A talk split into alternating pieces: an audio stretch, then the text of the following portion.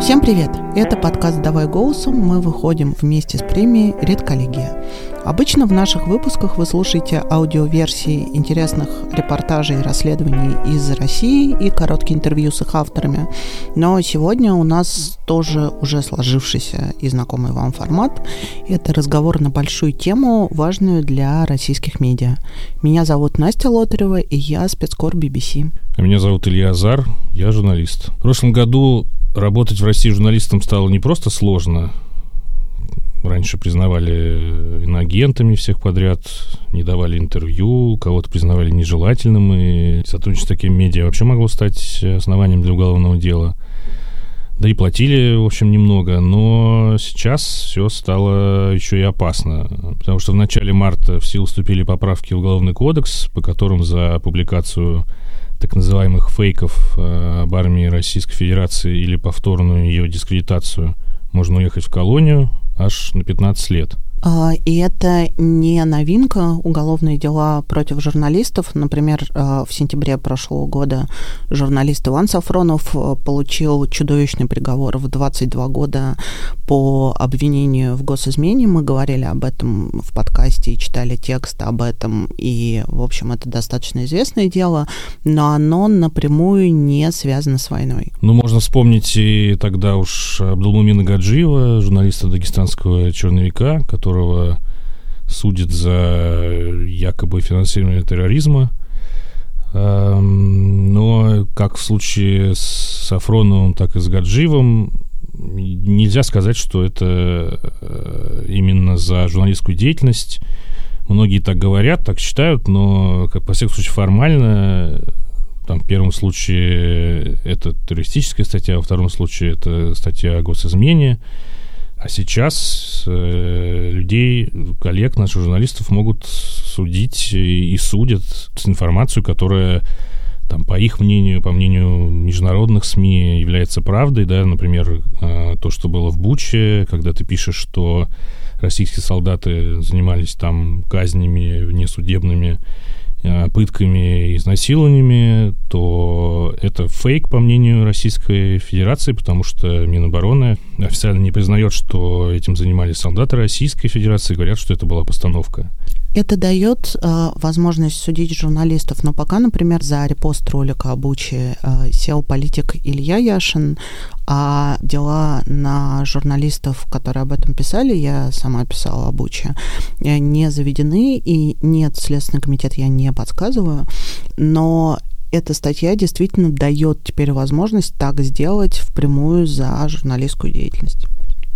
Ну, наверное, массы дел действительно нет. То, чего э, многие ожидали в начале весны. И поэтому многие коллеги из России уехали.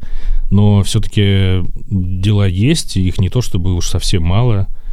А, могу назвать самые известные, наверное, из них это дело Марии Пономаренко, журналистки из Барнаула, которая сотрудничала с таким СМИ «Русньюз», которая в основном ведет стримы с разнообразных э, публичных мероприятий, митингов, э, пикетов.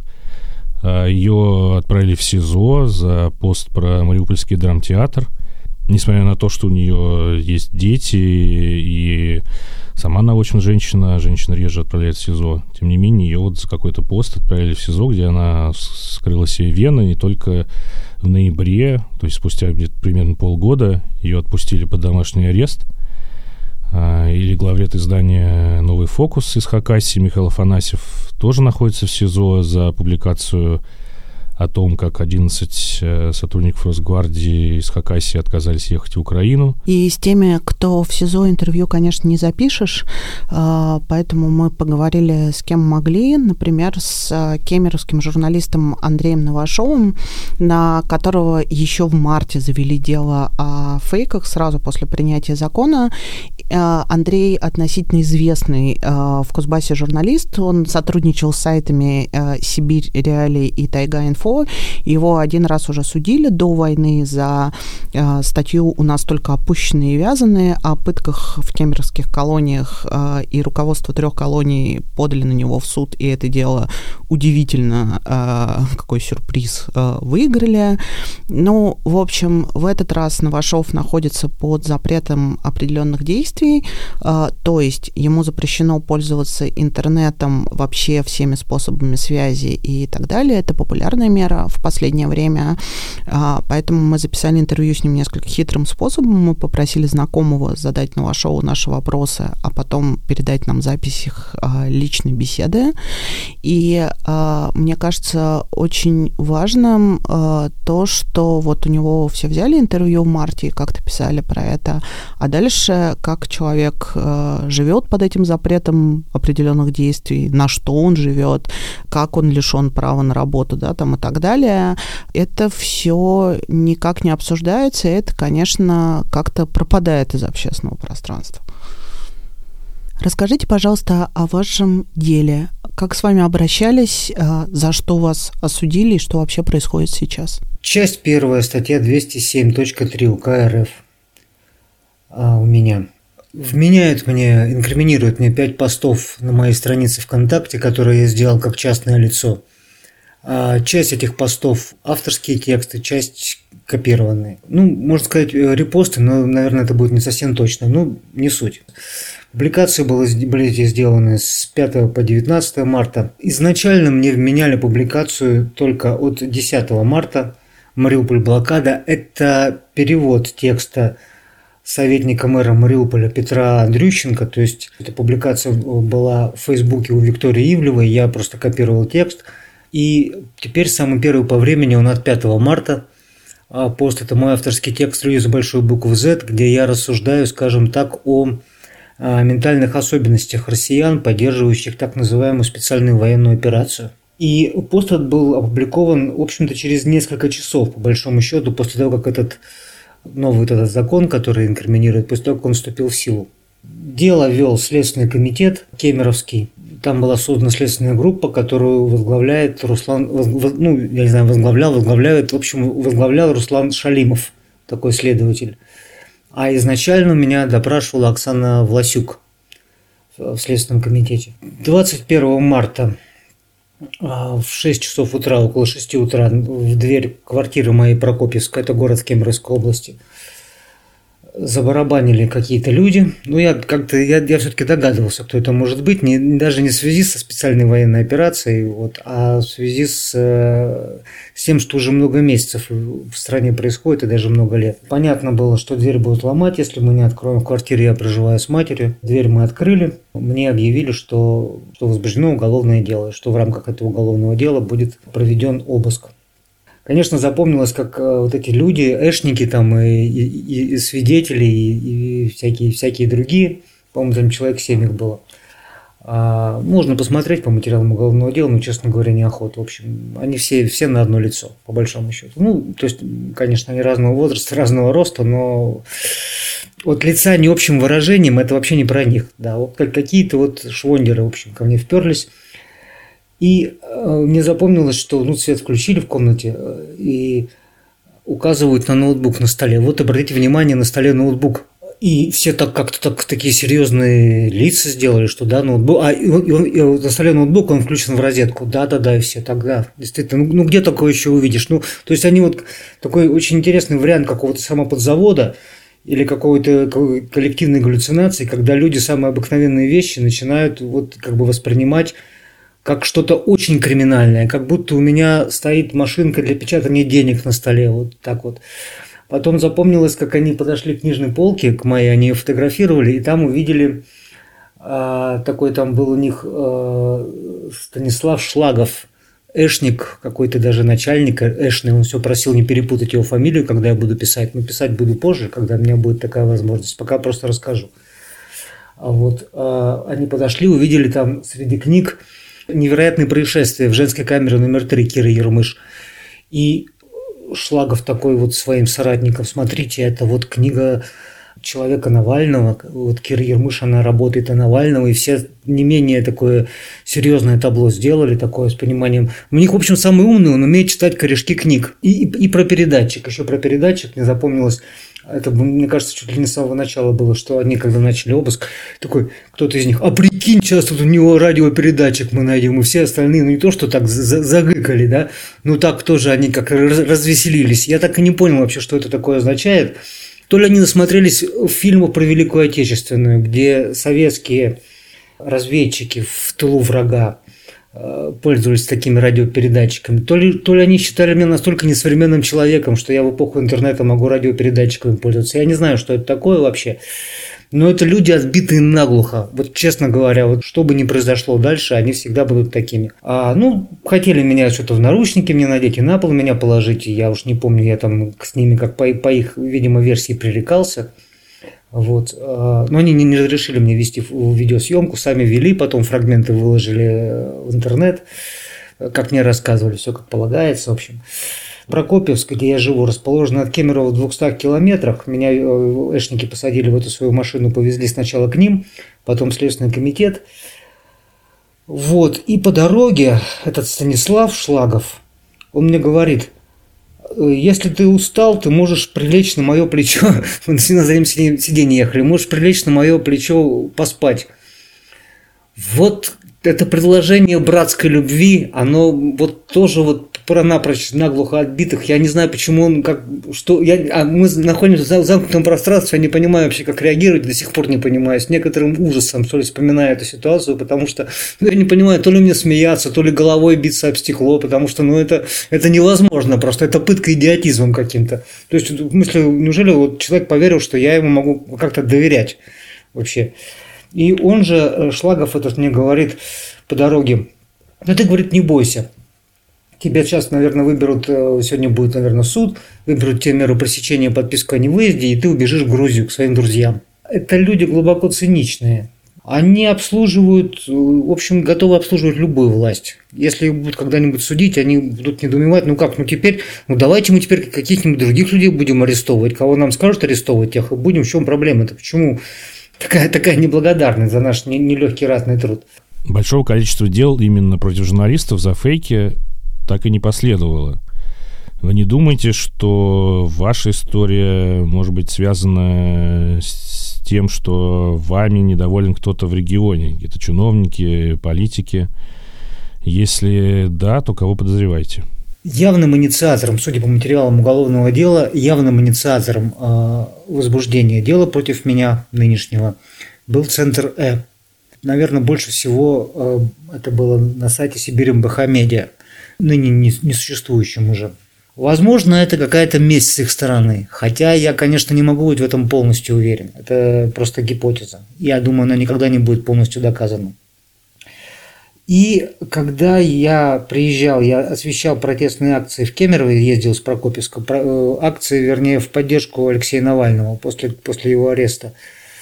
Вот на одной из акций ко мне подошел сотрудник ФСБ с удостоверением, спросил у меня удостоверение, паспорт, переписал паспортные данные и сказал «до свидания» со значением, то есть вот что свидание обязательно будет.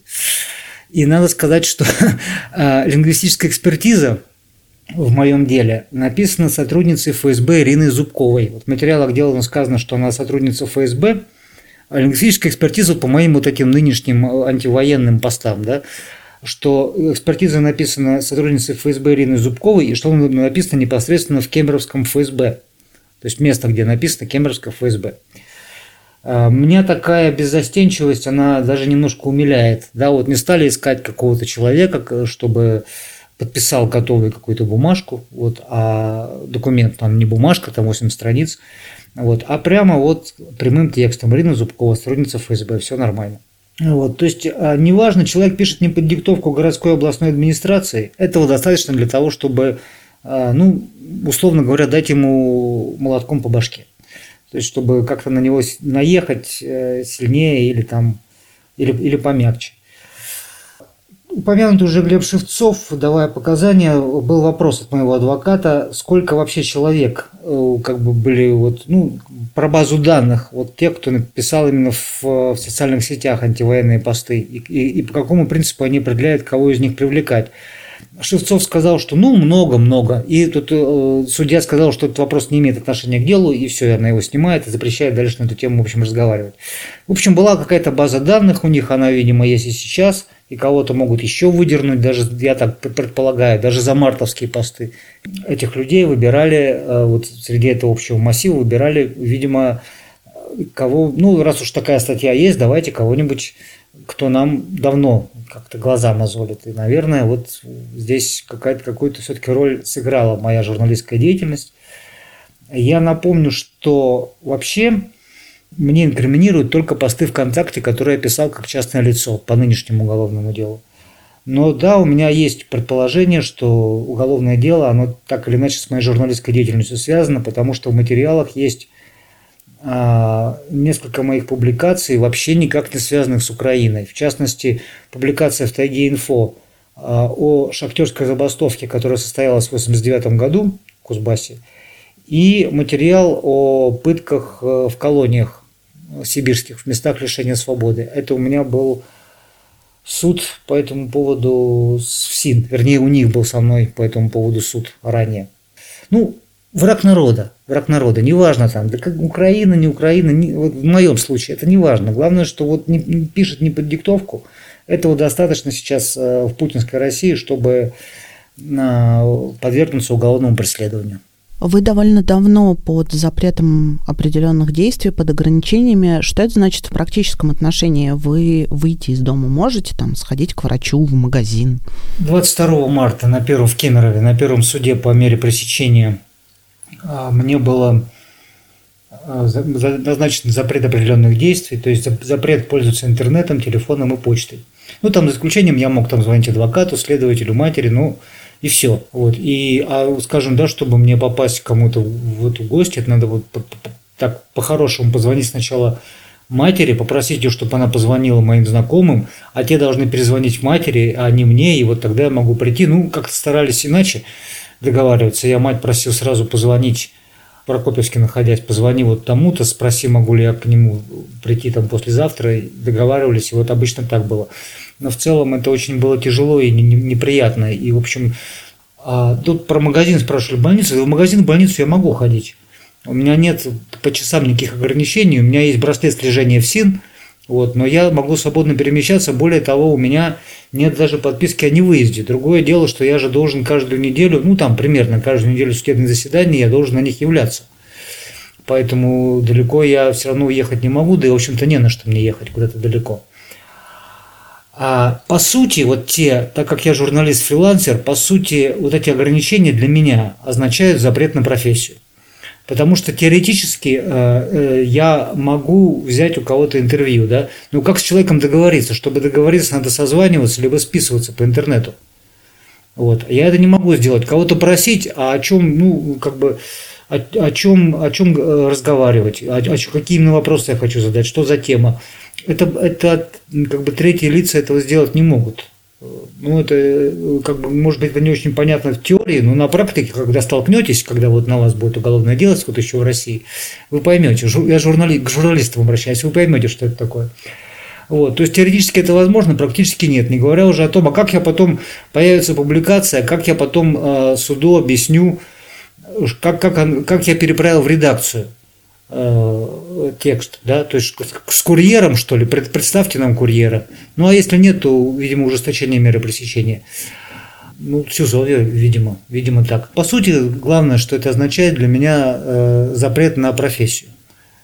Вот, ну, то, что касается работы, понимаете, для того, чтобы устроиться на работу, надо звонить на работу в отдел кадров, а мне нельзя звонить. Что значит, ну вот мне 45 лет, за 45-летнего мужчину звонит его мама и говорит, а можно он у вас будет работать подсобным рабочим?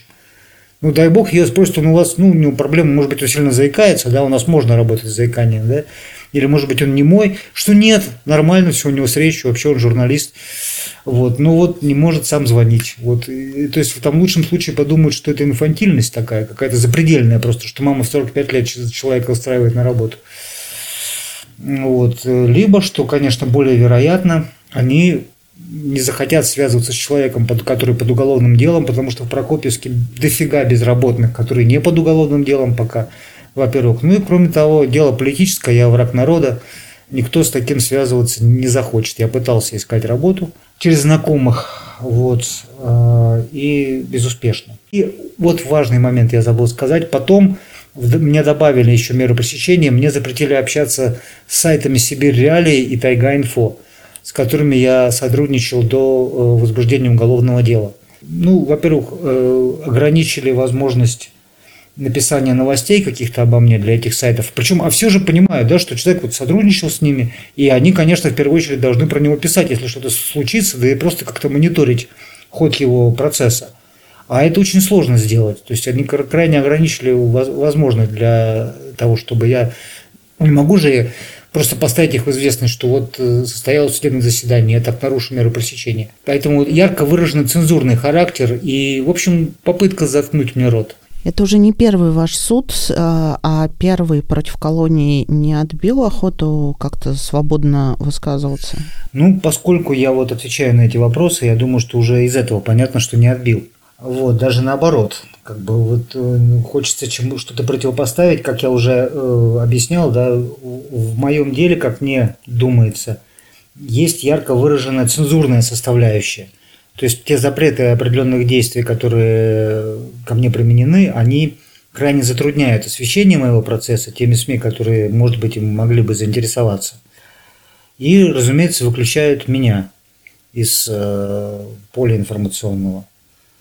И хочется хотя бы, хотя бы вот, ну, я не могу говорить про что-то другое, не могу писать про что-то другое, но хотя бы вот на моем примере рассказать о том, что происходит может быть, это какая-то черта вот этого общего портрета, не самая яркая черта, не самая важная, но важная, ну, то есть не, не самая важная, но, но тоже необходимая, да, потому что вот таких э, людей, как я, незнаменитых, попавших под этот э, репрессивный антифейковый каток, их э, очень много. Я не знаю, сколько из них вообще не боится говорить по разным причинам. Кого-то, наверное, шантажируют детьми. Я не знаю, что бы я делал, если бы у меня сейчас ребенок учился в ВУЗе, да, например, потому что с работы выгонят, можно найти работу, а вот если отчислят из ВУЗа, попробуй потом куда-то переведись. Наверное, это, это невозможно или почти невозможно. Крайне сложно сделать. И ладно, если ты сам за себя решаешь, а если вот это твоего близкого касается.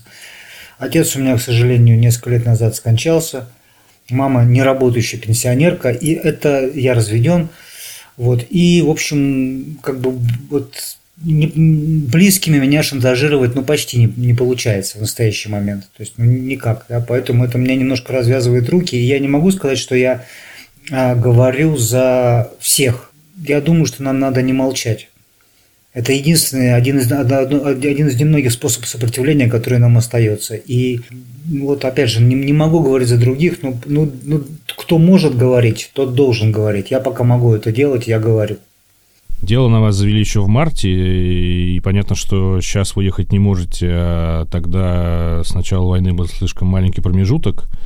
Но, тем не менее, многие журналисты уехали прямо в самом начале войны. А вы уезжать не думали? Не самый э, приятный для меня вопрос. Ну, не то, что приятный, а какой-то он, сам, ответ получается самоуничижительным. Я, конечно, слышал о деле Ильи Яшина и слышал, представляю о, о его выборе, который он сделал. То есть понятно, что он мог уехать, у него была определенная репутация, определенный политический вес, ну, наверное, какие-то финансовые возможности, в отличие от меня, то есть у меня их нет просто. И вот человек сделал выбор в пользу того, чтобы остаться и сесть в тюрьму. Э, что касается меня, а, я, к сожалению, не владею иностранными языками. Я никогда в жизни не был за границей. Не богатый человек просто вот, вот, вот и не был. У меня нет профессии какой-то востребованной э, за рубежом. Ну, кроме вот журналистики, ну, собственно, русскоязычная журналистика, я не думаю, что там уже как бы перебор. Э, с русскоязычными журналистами э, в странах Западной, Восточной и всякой прочей Европы. Вот, поэтому я не думал уезжать. Я, мне тяжело здесь и, в общем, довольно паскудно, но я, я понимаете, я ну, буду, буду честен, я не могу свой неотъезд поставить себе в заслугу. Просто я не настолько инфантильный, наверное, человек, чтобы ехать и приезжать туда и говорить, о, ребята, вот у меня так, как бы такие минусовые стартовые возможности, давайте вы для меня что-нибудь сделаете. Если или когда все закончится хорошо, что будете делать дальше? Уезжать и работать журналистом из рубежа или менять профессию?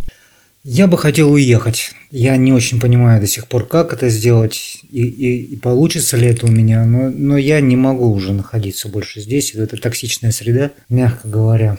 Здесь просто очень душно. Здесь нечем, нечем, нечем дышать и а, я, ну, вот да, там один из вариантов а, мне приговаривает меня к общественно-исправительным работам, как уже говорил, я не помню, как правильно в моем случае говорить, общественный или исправительный. У меня появляется возможность что-то писать, допустим, мне снимают хотя бы часть мер ограничений или все, которые имеются, да. Конечно, я буду продолжать что-то писать, буду пытаться это делать. И если не удастся уехать, все равно буду писать или пытаться. Но в Кузбассе, Кузбасс когда-то свободный регион, 89 год, забастовка, один из центров, ну, как бы сейчас сказали, протестного движения, в широком смысле протестного. Вот превратился в такие затюканные, такие забитые, такие запуганные люди. Я, может быть, я кого-то обижаю. Конечно, есть исключения, как и везде из этого правила, но а, кто-то уезжает, вот даже до 24 февраля, кто-то уезжал из региона или из страны, а кто-то просто опускал руки. Вот. А если говорить о так, ну там, опять же, в кавычках глубинном народе, то тут уже все, тут давно уже все, и, и просто люди не, не имеют, бледнеют, не могут ни слова из себя выдавить, и, мне кажется, не помнят даже, как, как их зовут, когда просишь их ответить на какой-то вопрос. То есть это я, я не вижу и профессиональных каких-то здесь перспектив для себя. И, честно говоря, не только в Кузбассе, но и в России.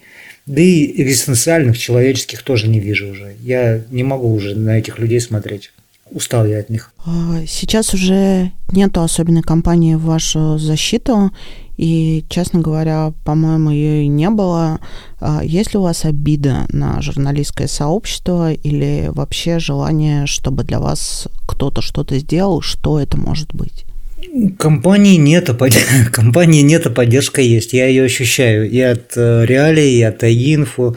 Ну вот получается, что ну вообще от всех людей, которые от всех журналистов и даже и не журналистов, те про тех, кто про меня там в Фейсбуке что-то написал хорошее. А нет, э, журналистское сообщество э, меня поддержало, и театральное сообщество поддержало. Я вот не рассказываю еще такой, такой страницы своей биографии, как а, работа в Прокопьевском драматическом театре и участие в семинаре театральных критиков, а, который Союз театральных деятелей проводил. В общем, не знаю, нет, я не обижаюсь, у меня нет обиды на журналистское сообщество. Иногда есть досада, что какие-то отдельные аспекты моего как дела, вот те аспекты, которые мне кажутся вот наиболее яркими, может быть, интересными, не, про все из них я рассказал, потому что это пять часов бы я говорил вот, э, что они как-то остались затенены. Но это мелочи. Это мелочи, поддержка есть. И поддержка, хотя это не про журналистское сообщество, э, мне очень многие люди, то есть я живу так на, на донаты сейчас, там немножко более сложная ситуация у меня, более э, нелинейная, да, потому что у меня были какие-то свои небольшие сбережения, плюс я живу с мамой, вот у меня у нее пенсия, вот на эти деньги, как, как и многие, к сожалению, в России. И жертвы политических репрессий, и жертвы экономического кризиса, и как худшие черты 90-х годов, когда дети живут на э, пенсии родителей. Об этом стыдно говорить, но это правда. И не всегда люди сами виноваты, что это так происходит, потому что, ну, если ну, нету работы, то есть не так, не так просто не так просто найти ее в другом регионе бывает. А журналисту, конечно, дистанционно многое сейчас делается, но и у журналистов тоже свои проблемы есть. А, в общем, вот не, не скажу, что какие-то какие огромные суммы мне поступали э, в качестве донатов, но поступали, и благодаря им я, в общем, вот э, сыт, не, не умираю с голоду, и даже вот могу отвечать на вопросы. Вот где я буду брать полтора миллиона, которые мне могут присудить, и, видимо, скорее всего, это будет, я не знаю. То есть я, ну на самом деле я благодарен всем, кто, кто мне переводил деньги, даже тем, кто перевел 100 рублей, в общем не то, что даже, а всем без исключения, потому что я думаю, что многие из них, э, подозреваю, что многие из них в ситуации даже материальном гораздо более худшей, чем я. То, что останется, скорее всего, у меня будет, вероятнее всего, мера наказания будет огромный штраф. Все, что останется, это вбухается в этот штраф. И там на донышке только будет. Надо будет еще деньги собирать. Ну, а я мне об этом, как я уже сказал, думать страшно тяжело и, и не, непонятно что. Вот. Но это, ну, про поддержку, да, про компанию. Ну, компании не было, я говорю, а поддержка была. И поддержка и моральная, и материальная. Поэтому я... Вот Сибириалии мне оплатили, вот эти 70 тысяч издержек Сибириалии мне оплатили. Только я пока не знаю, как эти деньги получить, но когда-нибудь я их получу. Поэтому, например, да, то есть это, конечно, с прошлого уголовного дела тянется. Э, прошу прощения, не уголовного, там был просто гражданский иск, кажется, это называется, не уголовное дело. Вот, но тем не менее, еще тот еще остался штраф. Вот, поэтому нет, поддержка была. А то, что не так, нет, не было компании, ну, не заслужил, значит. Значит, э, недостаточно был ярок, заметен, читаем и так далее. И здесь уже тут на кого обижаться. Хотя вот единственное, что про не про журналистское сообщество, а скорее про гражданское общество в России, вернее, отсутствие его, ну вот вокруг меня в Кузбассе отсутствие его, практически полное отсутствие. Я понимаю, что меня никто не читает. Вот когда-то я, я не помню, я это еще прочитал или ну, мало кто читает. А, э, не помню, прочитал я это, или это было, или мне это уже рассказывали, что VPN пользуется 7-8% россиян. Я даже скажу почему. Потому что те сайты, которые за VPN, они, эти э, оставшиеся 93% россиян не читали раньше. Им просто без надобности пользоваться.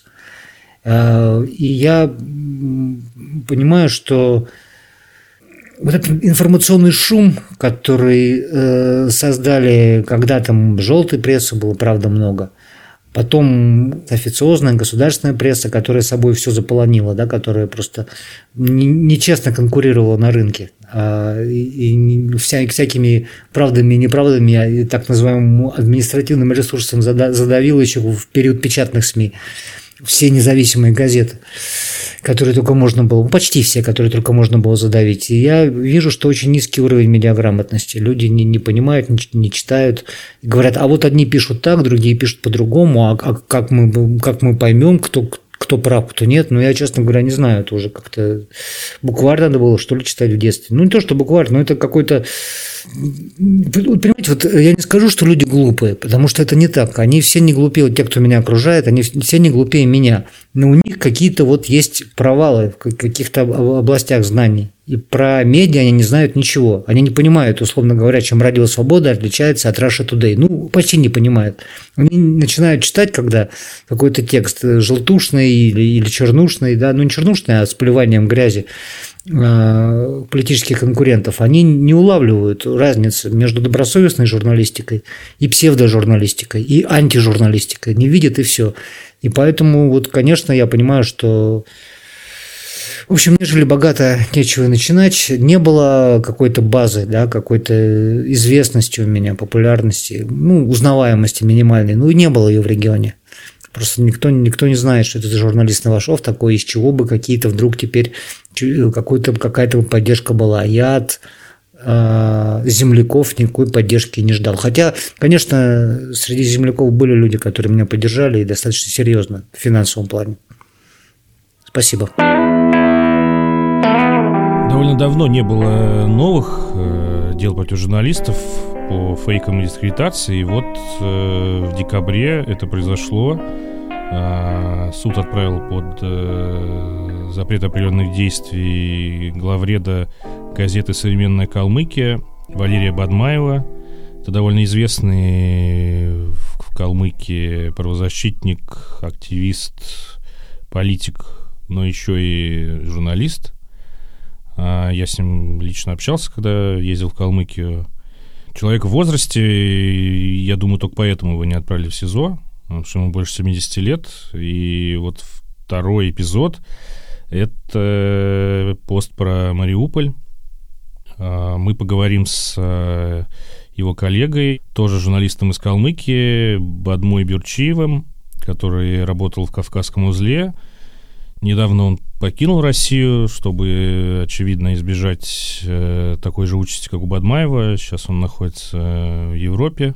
Давай, набирай. Привет, Бадма. Да, добрый день. Привет. Добрый день. Расскажи, пожалуйста, про дело Валерия Бадмаева. Не очень оно, мне кажется, широко обсуждается. Как, почему вдруг э, за ним пришли уже в декабре, вроде бы уже всех журналистов еще весной, кого, кого дотянулись, того повязали? Ну, э, его и до этого привлекали к административке, и сейчас вот эта вот накопительная, так скажем, система сработала, при, привлекли к уголовке. Его привлекают за посты самые ранние, что к административке, вот что сейчас к уголовке. То есть они еще оставляют себе э, посты про запас, э, за которые уже можно ну, как, какую-то более серьезную э, меру наказания придумать. И, в общем, это такой был сигнал, наверное. Я надеюсь, что не закончится э, сроком уголовным, возможно, дадут условный, но вот э, если конкретно пост был о Мариуполе, то есть это еще тех времен пост. А как вы считаете, это дело действительно в позиции по войне или это сведение каких-то местных счетов, что, в общем, можно предположить? Ну, тут э, и то, и другое. Э, Бадмаев э, как кость в горле у всех властей э, республиканских, начиная с Улимжинова, при Орлове был всегда в активной оппозиции, ну и при Хасикове там был всплеск такой оппозиционной активности, и Бадмаев там был, ведущую роль занимал. Э, ну и появилась возможность вот это вот скомбинировать, да, скажем так, с э, антивоенными, наказаниями за антивоенные выступления. И сейчас, я думаю, еще директива там э, сверху, чтобы самых активных наказывали пожестче. И думаю, вот все, все сошлось. А ты с ним вообще это обсуждал? Его вот именно посты и прочее, что, может, советовал ему как-то по поменьше писать или, не знаю, как потише быть? Нет, э, с Валерием Антоновичем такие номера не придут, он такие советы не терпит. Он сразу жестко бы отреагировал. Но все, он все знает, он э, защищал людей по таким же делам, э, как, как общественный защитник. Поэтому он все это намеренно делал, знал, что за это могут наказать. Так что, а сейчас обсуждать с ним невозможно, потому что его ограничили там в телефон, ему нельзя пользоваться телефоном, интернетом, и он должен быть дома в 22.00. И, наверное, вариант, который вот выбрал ты, да, все-таки уехать из России, он, наверное, вообще даже и, и не думал о таком. Нет, не, не рассматривал он. А, об этом, э, ну, так косвенно мы обсуждали. Он э, не сказал, что я никуда не уеду, э, хотя у него возможность есть за, за границу уехать, но, но он сразу выбрал такую позицию, поэтому ну, это, это его такой намеренный путь конфронтации, скажем, с властями. Угу. Спасибо тебе большое. Да, не за что. Пока. Да, удачи. Пока. То, что дел против э, журналистов не так много, как могло бы быть, наверное, объясняется еще тем, что большая часть журналистов, особенно московских, да, из России уже уехали. Сейчас э, большая проблема вообще кого-нибудь найти в России, кто может сделать репортаж или интервью на родине. А, ну, это объяснимо. Из рубежа мы куда свободнее в освещении войны, как в СМИ, так в соцсетях. А, это, впрочем, не останавливает Следственный комитет, и на некоторых э, журналистов, уехавших, все равно заводят уголовные дела. А, например, на Александра Невзорова, Майкла Наки, Илью Красильщика и других. Я так понимаю, там еще и о изъятии имущества речь идет когда их объявляют в розыск. А, но, впрочем, это все кто-то из них публицист, кто-то, может быть, скорее видеоблогер. Нельзя назвать их такими классическими журналистами. А, но и, и таких замечают в Москве и в регионах. Наверное, самым заметным из таких журналистов, а, кто уехал, но стал фигурантом главного дела, можно назвать Дмитрия Колезева, главреда издания «Репаблик» и «It's My City». А, кстати, до отъезда из России он жил и работал не в Москве, а в Екатеринбурге, но все-таки его, мне кажется, можно назвать федеральным журналистом, одним из немногих региональных журналистов, которые известны в первую очередь в Москве. А, мы сейчас с ним поговорим о том, что значит э, быть под уголовным делом, если ты покинул Россию, и как это вообще все устроено. Набирай. Дима, привет. Привет, привет. Привет. Ну что, тема у нас журналисты, которые находятся под следствием. Тебе как оно под следствием. Просто скажи, что мы разговариваем с уголовником. Простите, Дмитрий. Ну, это так, да. Мне под следствием, в общем, стало уже привычно, так как я нахожусь не в России, понятно, что ничего особо не поменялось для меня.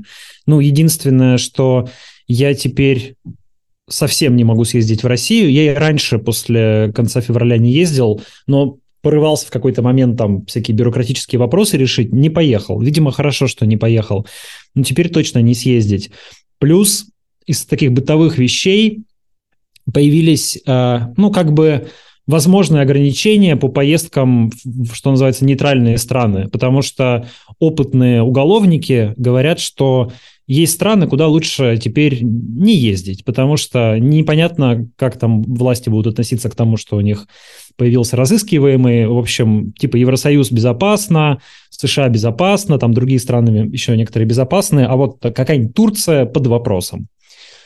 Вот. А, а так, в общем, ничего не изменилось. Я даже на самом деле толком не знаю, в чем меня обвиняют, потому что я вот узнал про розыск из новостей на медиазоне, Потом была заметка в «Коммерсанте», где следователь чего-то там рассказывал, в чё, ну, что у меня вот вроде бы статья 207.3, но я до сих пор не получил постановление о возбуждении уголовного дела.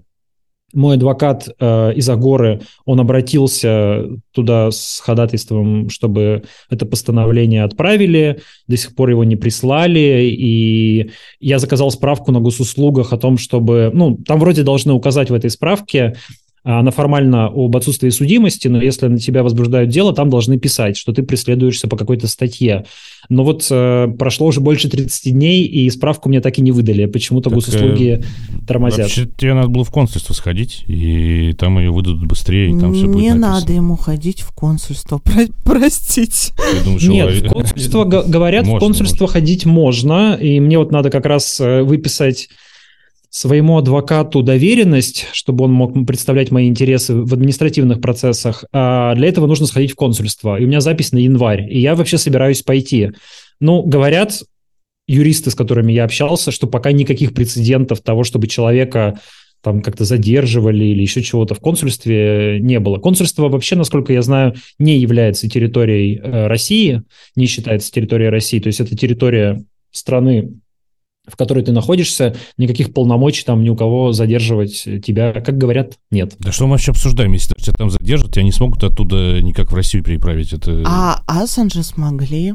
Простите, Дмитрий, Хашоги, за то, что мы обсуждаем. Да. Господи, хотелось бы, да, обойтись без этого. Ну, короче, резюмируя, можно сказать, что следственные органы работают плохо, не тщательно. Сначала надо заработать на уголовку, а потом еще ее надо как-то, видимо, легализовать. Сто процентов, сто процентов они работают не тщательно. Это даже видно по розыску, в который меня объявили. То есть вот это уведомление маленькое, там написано русский, там окей, пол мужской, тут все правильно, особые приметы. Нет. Ребята, открывайте любую мою социальную сеть, находите мою фотографию на пляже, смотрите мои татуировки, описываете особые приметы. Почему этого не сделано? Вот Гельману записали в особые приметы гражданство Израиля, а мне почему даже татуировки не записали? Халтурят. Лично я а, сейчас пошла гуглить и думаю, наши слушатели тоже это сделают. Интересуюсь татуировкой. А как ты думаешь, почему, ну вот мы как-то более-менее следим, как и ты, за списком этих журналистов которые подпадают под статью о фейках. Э, но там такой довольно странный набор, и, не знаю, в основном это ну, журналисты, которые публицисты или, в общем, любят высказываться в прямых эфирах довольно не по-журналистски, да, я имею в виду, как-то не выдерживают баланс двух точек зрения, что ли. А ты вроде на этом фоне, кажется, как раз классическим журналистам, который старается все это выдерживать, э, насколько это возможно на них условиях, и выглядишь там как-то белые вороны в этом списке. Почему ты? Как ты думаешь? Я не знаю, почему я. Для меня, конечно, загадка, как эти списки составляются и по какому принципу люди попадают под уголовное преследование, почему, там, не знаю, красильщик, против красильщика возбудили дело, а против, э, там, не знаю, Плющева не возбудили, условно, да? То есть, Но при этом один иноагент, а второй страдает в Твиттере, который да, месяц. что его не объявили, да, до сих пор. Кого уже только не объявили. Глеба Пьяных даже вчера объявили, а красильщик все без статуса. Э, как-то ну, стыдно в наши времена, да, без, э, без иноагентства. Э, но это все шутки. Э, вот, как, как это выбирается, непонятно. Конечно, там есть какой-то список, ну, таких людей очень на виду, типа Невзорова какого-нибудь, да, которые наверняка вот прямо, не знаю, на Совбезе их обсуждают, возможно ну там или на уровне какого-нибудь э, начальника следственного комитета или директора ФСБ или замдиректора, что этого надо э, против него возбудить уголовку. Э, я сошка мелкая, такая птица некрупного полета. Наверняка я по какому-то другому принципу прохожу. Мне кажется, там есть что-то вроде вот децимации, знаете, когда нужно там каждого десятого наказывать, чтобы другие боялись. Вот, наверное, до кого там руки дотягиваются, кто э, чего-нибудь написал в какой-нибудь соцсети, чтобы можно было оформить по статье 207.3 против него и оформляют. Ну, вообще в целом, конечно, я там за журналистские стандарты и все такое прочее, но в ситуации войны России против Украины э, мне кажется, что нужно прямо говорить, что Россия ведет агрессивную войну, что есть все основания считать, что российские военные совершают военные преступления, и вроде бы мое уголовное дело возбуждено из-за поста про Бучу, и там для меня все совершенно однозначно. Э, ну, я не суд, но вот как бы как человек с глазами, с головой, с какой-то логикой я могу сделать вывод, что российские военные, на мой взгляд, виновны в этих преступлениях, в этих убийствах, которые там совершены. Мне кажется, что я как журналист не то что могу себе позволить, но и даже должен это говорить. Ну, а с точки зрения российского э, российской власти это преступление. А как э, Галафред, вы бы дали э, другую точку зрения на республике относительно той же Бучи если что, в общем, я придерживаюсь э, ваших позиций на этот счет и писала про Бучу, но, тем не менее, у вас э, сайт с мнениями во многом. Там появилось э, много и журналистских материалов, но все равно это сайт с мнениями. Вы бы дали э, вот эту вторую сторону? В большом материале про Бучу, например, где рассказывается про всю историю, конечно, необходима позиция российской стороны, как, бы, как, как они это называют, почему они утверждают, что это постановка, и я думаю, что правильно было бы потом объяснить, почему эти тезисы о том, что это постановка э, несостоятельная. То есть, с моей точки зрения, конечно, нужно рассказать, но в то же время нужно дать контекст и объяснить, почему это выглядит, звучит неправдоподобно. Отдельный материал о том, что а, Буча, это постановка, и все это неправда, я бы публиковать не стал. Ну, тут, как, когда обсуждаем, думаем о том, э, как журналисты попадают под следствие по этой статье, и все-таки из тех, кто остался в России, это, наверное, в основном региональные журналисты, Сергей Михайлов, да, из Горного Алтая, Михаил Афанасьев, если не ошибаюсь, из э, Хакасии, и другие тоже региональные журналисты в основном. И кажется, может быть, это какие-то сведения местных властей, сводят счеты с ними, то есть нашли просто легкую статью для того, чтобы давно надоевшего журналиста убрать, э, арестовать. Тебе кажется, это так? Может быть, и твой случай тогда с этим связан или как? Я думаю, что такая составляющая тоже есть.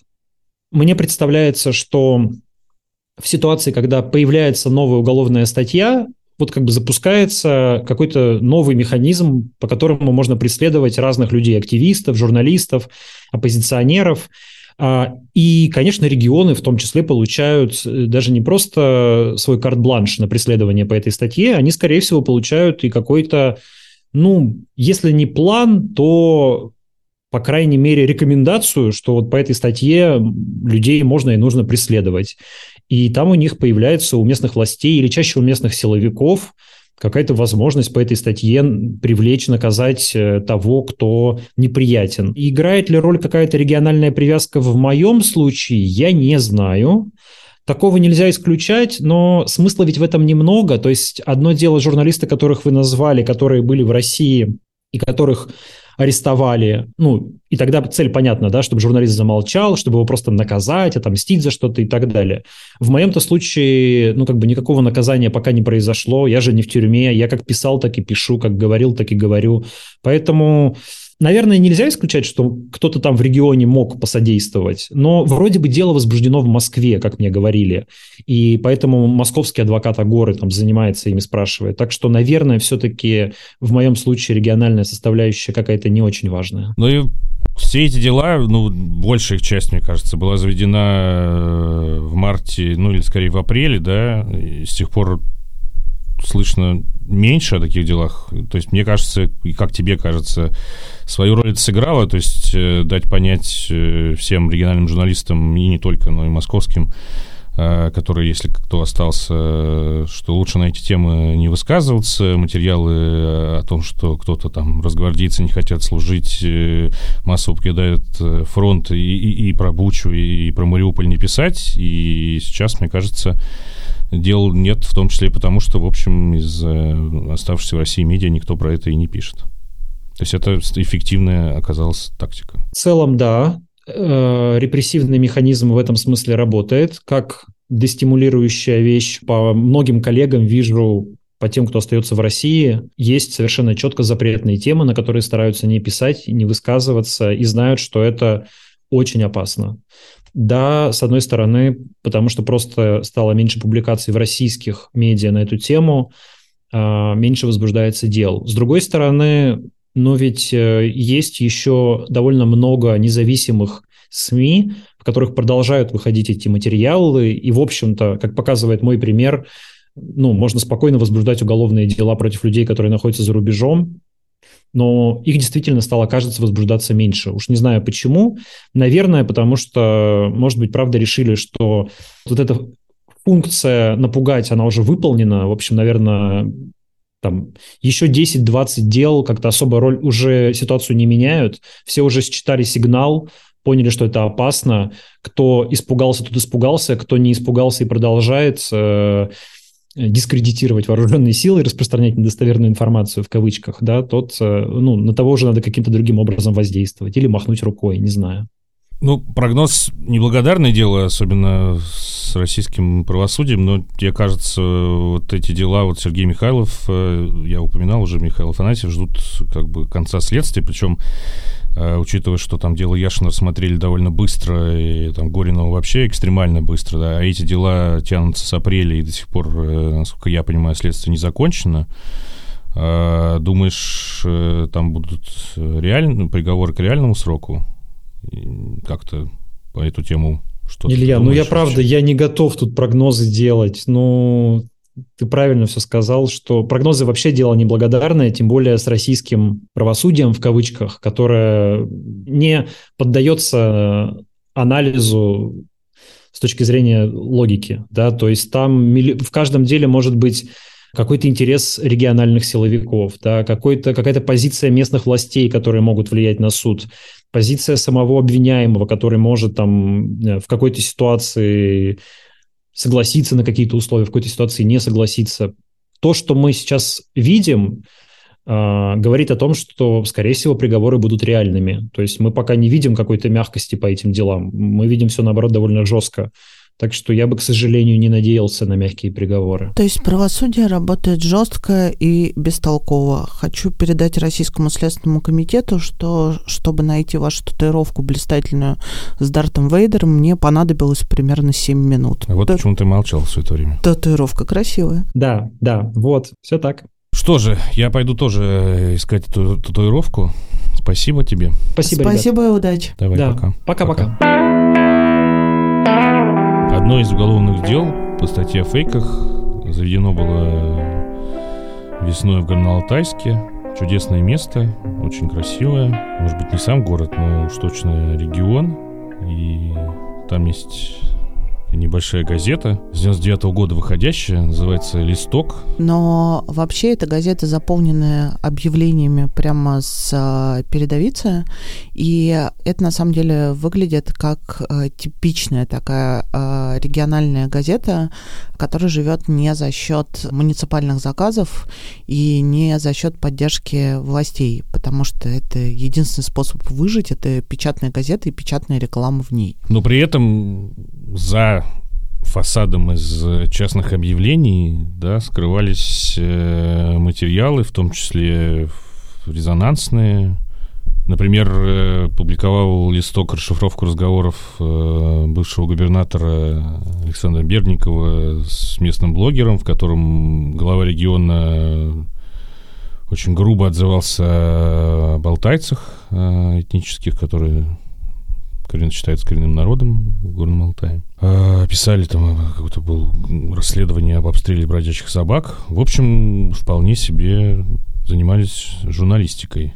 Дело завели против Сергея Михайлова, э, издателя этой газеты. Он достаточно известный в регионе не только журналист, но и оппозиционер. Э, он возглавлял деление Парнаса в Горном Алтае, ну, я так понимаю, вообще особо в высказываниях не сдерживался. Вот когда началась война, листок они писал, и в том числе они публиковали список э, военнослуж... военнослужащих э, бригады, которая, я так понимаю, дислоцируется в Горном Алтае, и которая была в Буче. И в комментах к материалам на эту тему Сергей довольно воинственно высказывался, э, спорил с комментаторами, которые, в общем, в основном занимали пророссийскую позицию. Это, кстати, практически единственное, что осталось э, региональным СМИ в России. Э, многие считают потери, собирают свою статистику, да, там и в Сибири, и в Краснодаре, и много кто и много где, потому что там формально можно обойти закон о фейках, но, судя по всему, Сергей не пытался как-то защитить защититься, его обойти, а действительно был довольно прям. Ну, собственно, прямота это закончилась э, уголовным делом. Можно сказать, что местные власти воспользовались э, этой ситуацией и, пол... и разгромили газету. То есть они навесили на нее несколько штрафов э, общей суммой там, под, под миллион рублей или больше. И завели административку и на директора, его жену. Ольгу Комарову и на главного редактора газеты, который сейчас в Грузии находится. В общем, и говорят, что и типографии не, не отказались печатать, поэтому газета фактически была уничтожена. А мне вообще кажется, что во многом такие дела, которые вот были заведены весной против региональных журналистов, а, в том числе это местные власти или какие-то чиновники или силовики сводили счеты с э, надоевшими им э, оппозиционными журналистами, которые кое-где в регионах еще остались. Ну да, потому что мы раньше знаем и множество хозяйственных дел, и то, как э, выдавливались журналисты из регионов. Но сейчас это сделать гораздо удобнее и быстрее можно, особенно для тех, кто не хочет молчать. Сергей сидит уже сколько месяцев? Получается, с апреля. Больше полугода. Жена его, э, Ольга Комарова, директор «Листка», находится, э, я так понимаю, в Горном Алтае.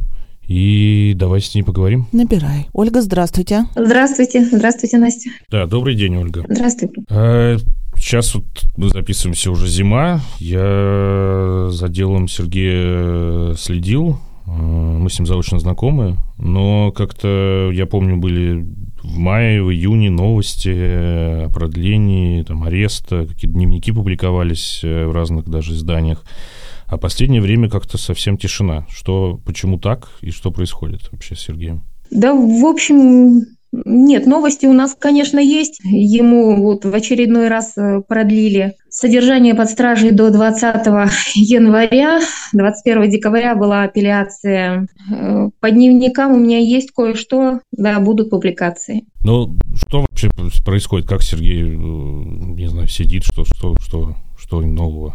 Я полагаю, следствие ждало результатов лингвистической экспертизы, которая вот, была заказана Следственным комитетом, разобраны публикации, которые делались у нас в газете «Листок», которые выкладывались в телеграм-канале «Листка». Я думаю, что сейчас, возможно, в январе уже э, дело пойдет, видимо, дальше. Когда э, Сергея задержали, он был один из первых по этой статье, а сейчас, например, уже есть э, приговоры Горинову, есть приговоры Яшину. Что сейчас думаете об этом в связи э, с делом Сергея? Что ожидает адвокат? Что ожидаете вы?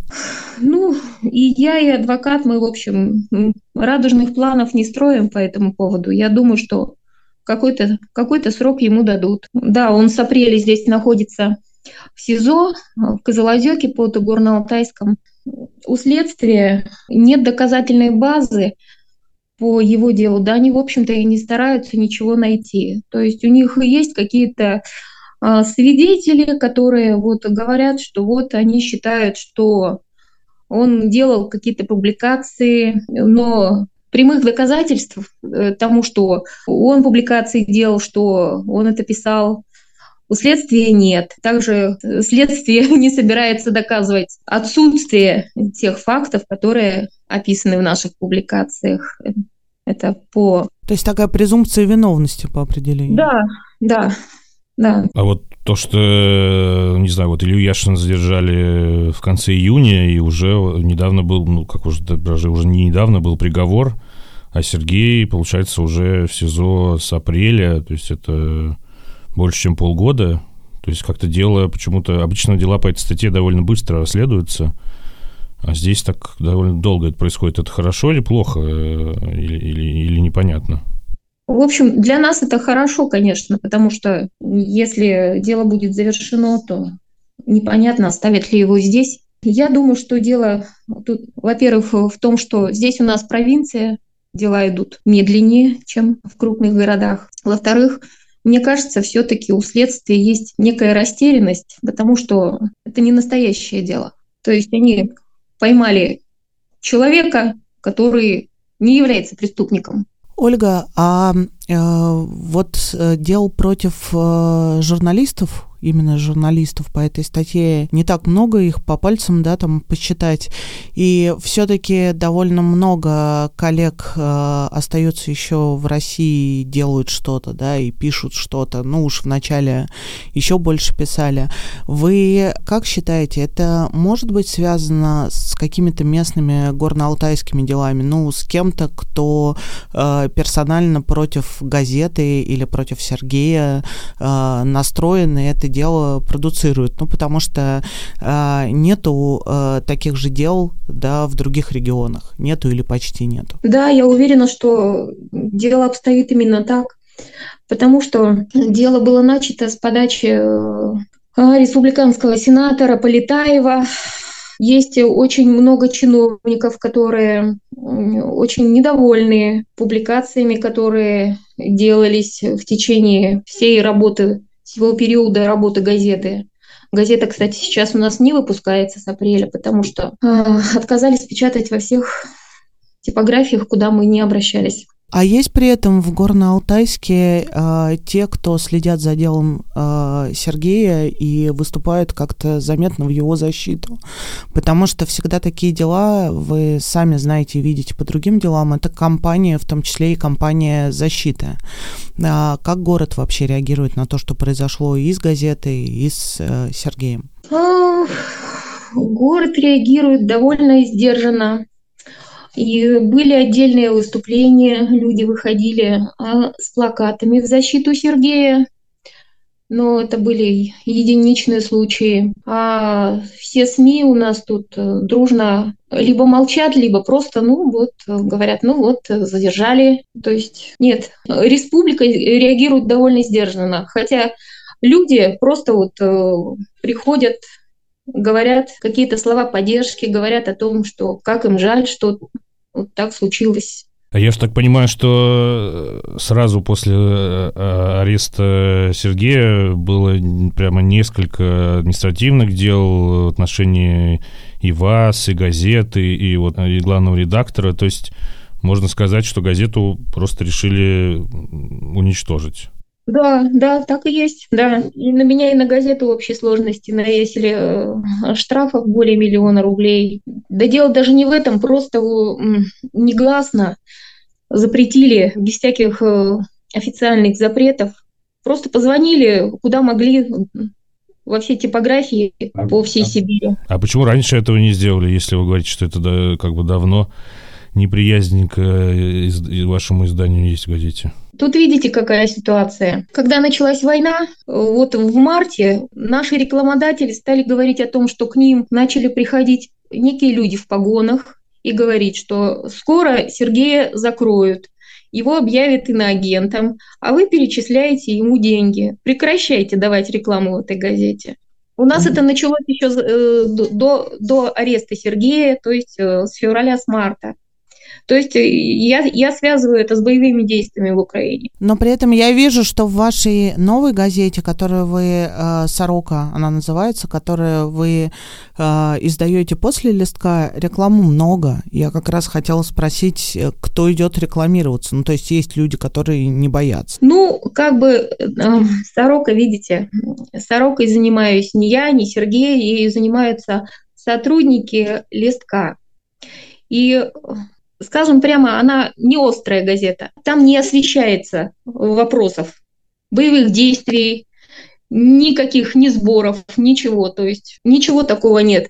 Есть какие-то хозяйственные дела города, республики. Это людей не пугает. Я так понимаю, это была идея инициативы журналистов, да, чтобы продолжить работать в каком-то виде или как? Ну, потому что визуально выглядит газета абсолютно так же, как, как листок. Это желание удержаться на плаву. А команда осталась вся или кто-то оставил так сказать, в связи с произошедшим, а, не знаю, профессию, общение с вами, или все а, остались поддерживать?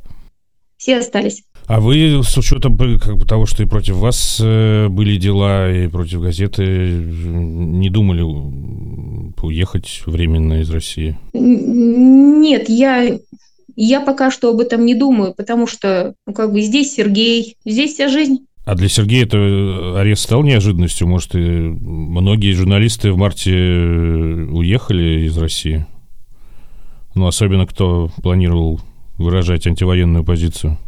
Да, я понимаю, нет, для него арест не был неожиданностью. Более того, в середине марта ему звонил один из депутатов местных и говорил о том, что его планируют арестовать. Ну, в общем, это была такая как бы провокация того, э, хотели, чтобы он быстренько уехал. Он никуда не поехал, он ожидал этого. А вы обсуждали отъезд? Ну, в общих чертах, конечно, разговоры у нас были. Да, были разговоры.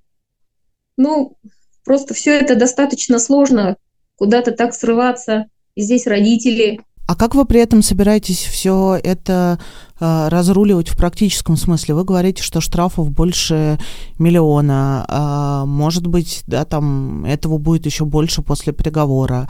Вы, э, по сути, лишены права на работу. Что вы делать, простите, будете? Пока ничего, честно говоря. У меня нет особого имущества никакого. Ну, ничего, ничего не собираюсь делать пока. Платить мне точно не с чего, и я не, и не собираюсь. Ох, а, я еще хотела спросить, а, сейчас вместо листка, насколько я понимаю, есть обновляемый телеграм-канал, Э, во всяком случае, да, ссылка на него стоит. И там э, репосты из э, не самого очевидного украинского, я так понимаю, медиа. Э, почему так решено и что сейчас происходит в этом канале и какая вообще, да, там концепция у того, что происходит вместо листка? Ну, честно говоря, концепции там, наверное, никакой особо нет.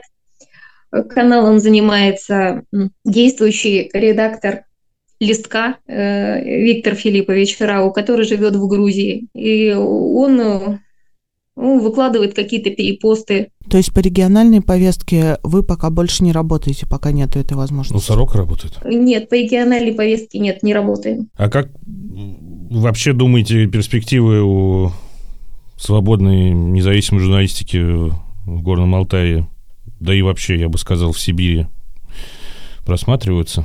Сложный вопрос. Свободная журналистика в России это, это сейчас, конечно, очень сложно. А, ребята у нас сороки, ну, конечно, у них большие сложности с тем, чтобы найти какой-то интересный материал, за который не посадят и за который не будет стыдно. Ну что, спасибо. Желаем удачи и изданию, и Сергею, конечно, в первую очередь. Будем надеяться, что, может быть, как-то ограничится все условкой. Посмотрим, посмотрим. Ну, я боюсь, что процесс будет показательным. И будем ждать новостей. Спасибо вам и удачи. Всего доброго. Всего доброго.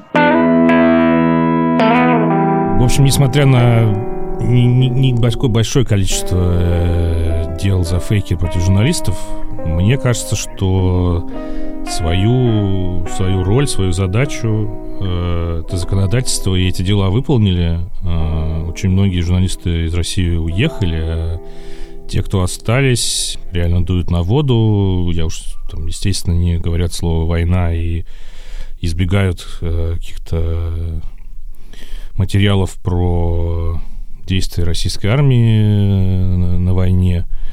Поэтому качество и, и количество э, доносимой информации о войне э, внутри России, мне кажется, страдает именно по этой причине. Ну, можно закончить, конечно, на веселой ноте, нафиг мы нужны, но э, да, я тоже считаю, что как-то все ждала, что э, все начнут э, реагировать еще примерно с иноагентов. А, как ты знаешь, это самые малочитаемые обычно материалы на сайтах, и, может быть, этот наш разговор кажется вам, что это такой журналистом о журналистах. Но не могу сказать, э, что у нас э, есть какие-то другие варианты, и у российского общества есть шансы на какую-то другую журналистику. Э, будем стараться выживать как можем, как-то так и работать даже в этих условиях. Да, и хочется пожелать всем тем журналистам, которых мы упомянули в выпуске, тех, которых не упомянули, выйти из тюрьмы и получить хотя бы условный срок, уж точно нереальный, и как-то вернуться к работе, продолжить работу, может быть, за рубежом. Дух Рождества буквально в 2023 желаем, э, ну, хотя бы условку нереальной. А вам, дорогие слушатели, ну, в общем, пожелаем того же. Я думаю, каждому человеку стоит пожелать отсутствия условного, реального и какого-либо срока.